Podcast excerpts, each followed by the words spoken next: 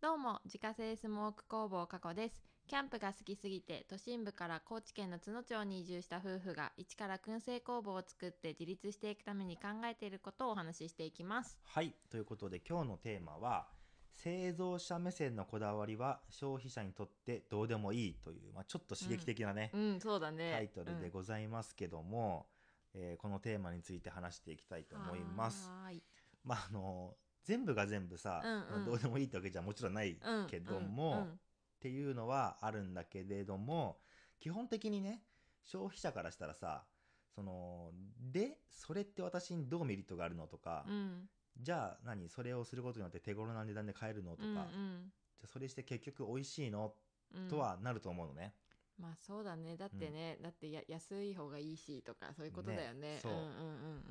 うんで、まあ、これは、まあ、自分たちの、まあ、失敗を踏まえての話になるんだけど、うんうん今あのスモークナッツうんが、まあ、唯一商品としてあって、うまんあ、最初それこそパッケージにも多分書いてたと思うんだけど、うんあの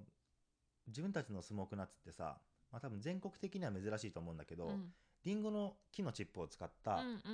あのスモークうんうんなのね。で一般的にはその桜チップうん燻製って言ったら桜の木のチップを使うことが多くって、うん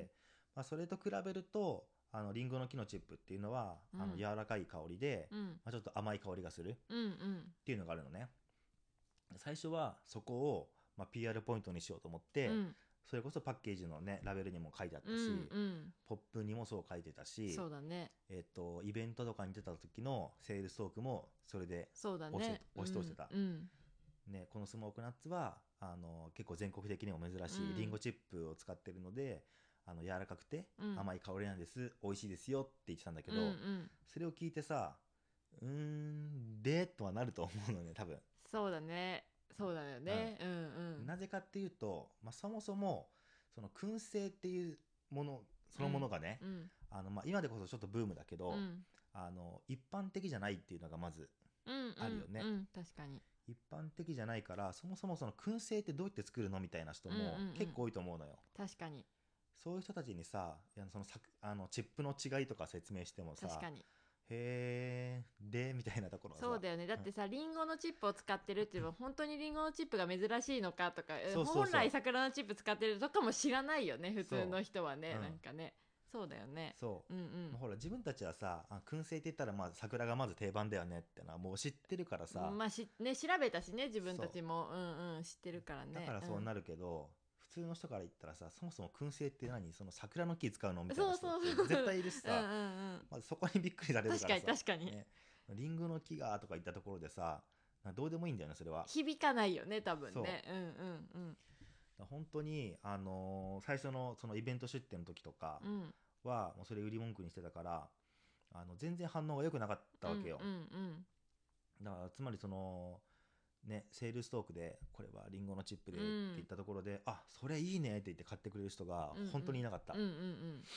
だからその製造者目線の、まあ、そういうこだわりっていうのは、まあ、消費者にしてみたらうんうんそれを買うことで自分にどんなメリットがあるのかさっぱり分かんないうんうん確かし、にまあ、どうでもいいよね、うんうん、美味しかったらいいんじゃないみたいなそうだねところは確かにあると思うのよんじゃあどうしたらそのイベントとかに行った時にねあのセールストークバーってこう喋ってうん反応が良くなか、良くなったかっていううと、んうんその料理に使ったりとか、うん砂糖と絡めてキャラメリゼにしても美味しいですよとか、うんうんコーヒータイムにもそういう風にしたら美味しく食べれますよとか、うんうっんていう風に、まあ、その使い方、うんうんまあ、アレンジの仕方うんを教えてあげたらあのすごい変化があって、うんうん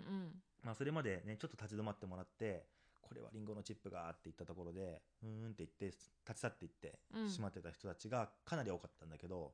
まあ、そういう使い方とか食べ方うんうんを説明してあげたら結構な確率の人がさうん買ってってくれたよねそうだねあじゃあそれ一つくださいとか、うんうんじゃあ2個確か買にいますとか、うん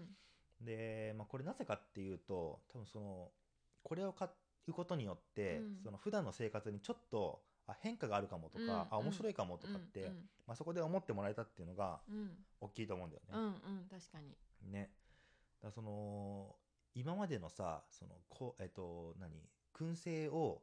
買う人の層ってさ、うんまあ、俺らのイメージの中では、えっと、お酒を飲む年配の男性確かにそうっだてねいうイメージがすごい強かったから、うんうんそういう人たちに向けてのまあ何説明じゃないけど、うんになってたところもあったんだけうど、んうんまあ、実際にイベントに出てみうて、んその手に取ってくれる人ってほとんどがさ30から50代ぐらいの主婦の方、うんうん全然もう違ったんだよねそもそも買ってくれる人があ。まあそうだねまうあんそのねあのーなんていうのマルシェとかだからね、うんうんやっぱりそういうおじさんとかはやっぱり来ないしねそうだねやっぱりねそういうところもあったんやろうけどね、うん、うん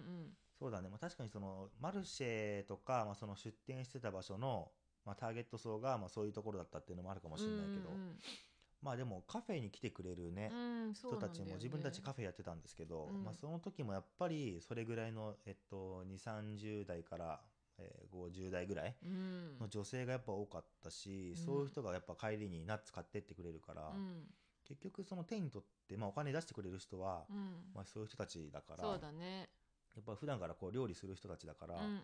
その人たちの生活に密着したまあその何メリットというか、うんうんうん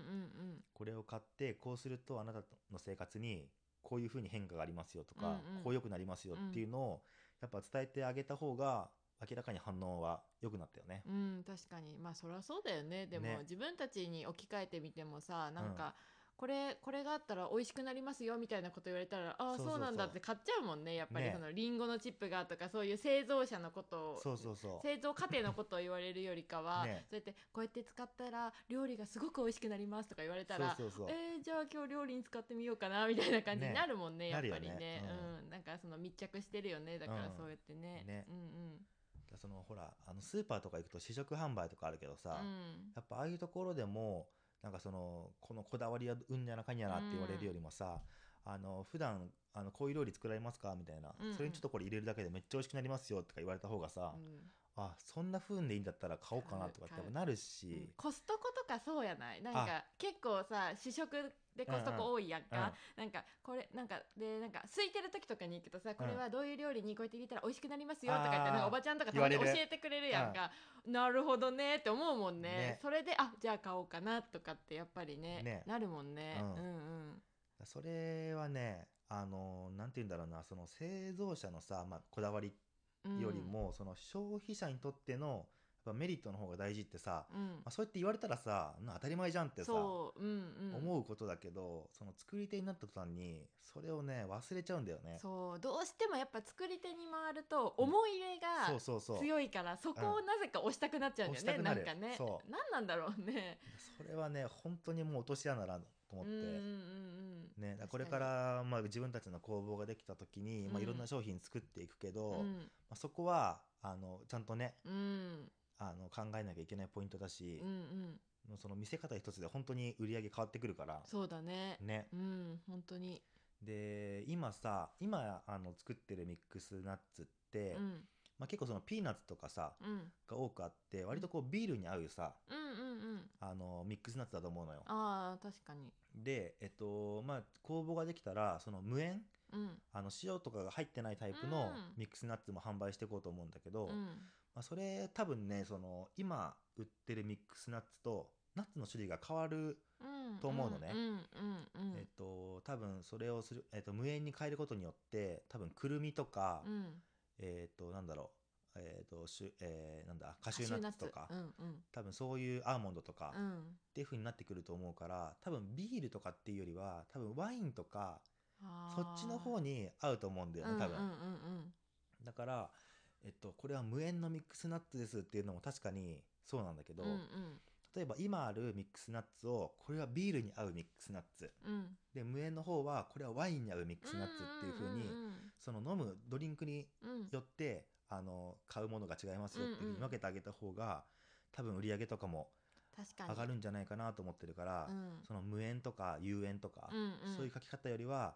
あのワイン飲む人はこっちです、うんビール飲む人はこっちですっていう風にした方がさあ自分普段ビール飲むからこっちかなってさあー確かに買いやすくなるよね誘だか導ができるっていうことよねそうそううんらその辺の、まあ、見せ方、うんうんあの中身は同じなんだけど、まあ、見せ方ってすごい大事だと思うかうら、まんあ、そこは本当にしっかりその